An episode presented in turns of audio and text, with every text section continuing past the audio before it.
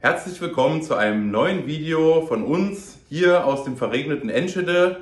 Wir wollen heute Zuschauerfragen beantworten. Mein Name ist Hans Feuerstack. Mein Name ist Jean Triockel. Und wir arbeiten in der Bankenmetropole Frankfurt in der Steuerrechtskanzlei TexPro GmbH.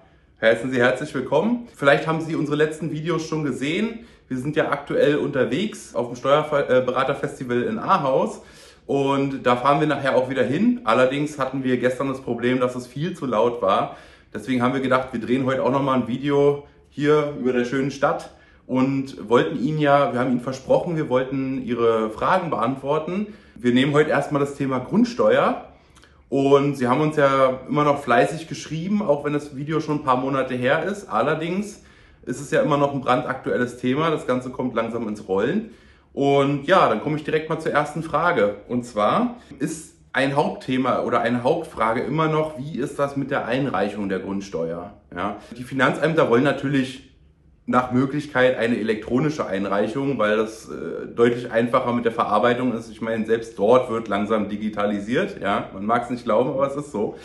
Ähm, wenn Sie jetzt allerdings wirklich keinen Computer zur Hand haben, ja, keinen Steuerberater haben, der das für Sie einreicht, dann können Sie das auch gerne natürlich per Post schicken.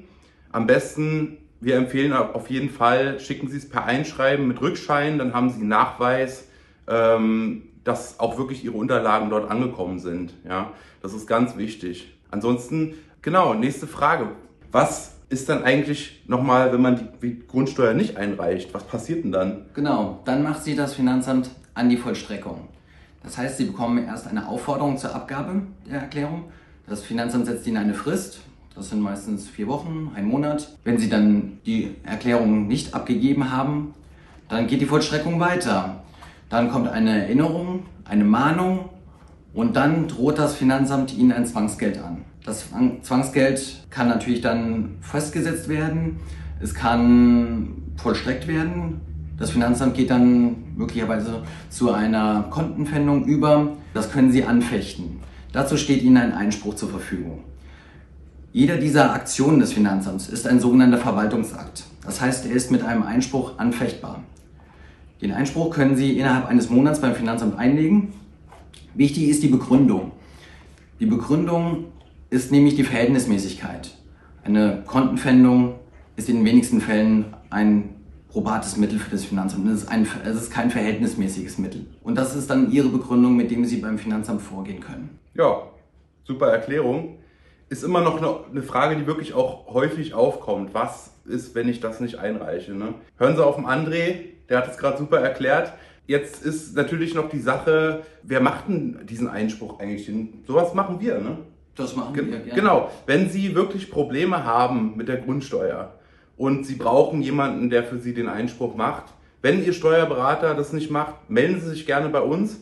Wir setzen uns für Sie ein. Ja, das ist auch unsere Aufgabe vor allem. Also wir, wir sind ja keine Steuerberater, ne? wir machen keine Grundsteuer. Aber wenn Sie im Nachhinein Probleme haben, dann machen wir für Sie das Einspruchsverfahren, wenn Sie möchten, natürlich. Ne? Okay, ich habe noch eine Frage. André, kannst du kurz meine Karte nehmen? Oh ja, gerne. Super, danke dir. Ähm, ich hab, musste nebenbei noch die Kamera führen. Ne? Wir sind ja hier wirklich unterwegs. Äh, das ist ja alles etwas natürlich äh, schwierig mit dem, mit dem Handling hier. So. Das ist ausgezeichnet. Ja, so, die letzte Frage, die ich habe. Ähm, wird der Balkon als Wohnfläche gesehen. Also das kam bei uns per E-Mail. Ne? Wir kriegen ab und zu auch E-Mail-Fragen. Wir versuchen die natürlich auch weitestgehend zügig zu beantworten. Allerdings muss man auch dazu sagen, wir sind natürlich keine Riesenkanzlei, deswegen müssen wir immer ein bisschen um Nachsicht bitten, wenn es mal nicht ganz so schnell geht. Aber wir geben uns allergrößte Mühe, dass wir Ihnen da auch überall weiterhelfen können. Okay, kommen wir zum Balkon.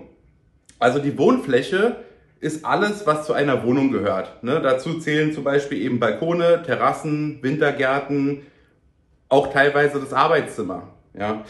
Nicht dazu gehören zum Beispiel Keller, Abstellräume, und Wasch- und Heizungsräume. Die müssen Sie da nicht mit angeben, weil die sind natürlich meistens äh, oder in der Regel separat. Ja.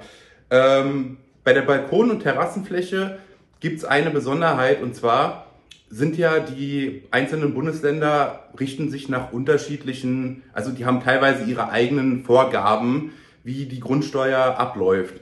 Deswegen ist es so, dass Balkon- und Terrassenflächen in der Regel zu einem Viertel mit eingerechnet werden, allerhöchstens die Hälfte. Da müssen Sie natürlich sehen, wie ist das in Ihrem Bundesland und entsprechend müssen Sie es dann natürlich mit angeben.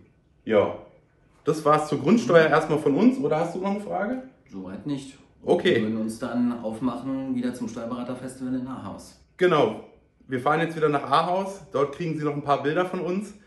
Und dann sehen wir uns vielleicht das nächste Mal wieder aus dem Büro in Frankfurt. Wir wünschen Ihnen alles Gute. Wenn es Ihnen gefallen hat, läuten Sie gern die Glocke, abonnieren Sie unseren Kanal und vielleicht sehen wir uns in nächster Zeit häufiger. Ciao. Wir sehen.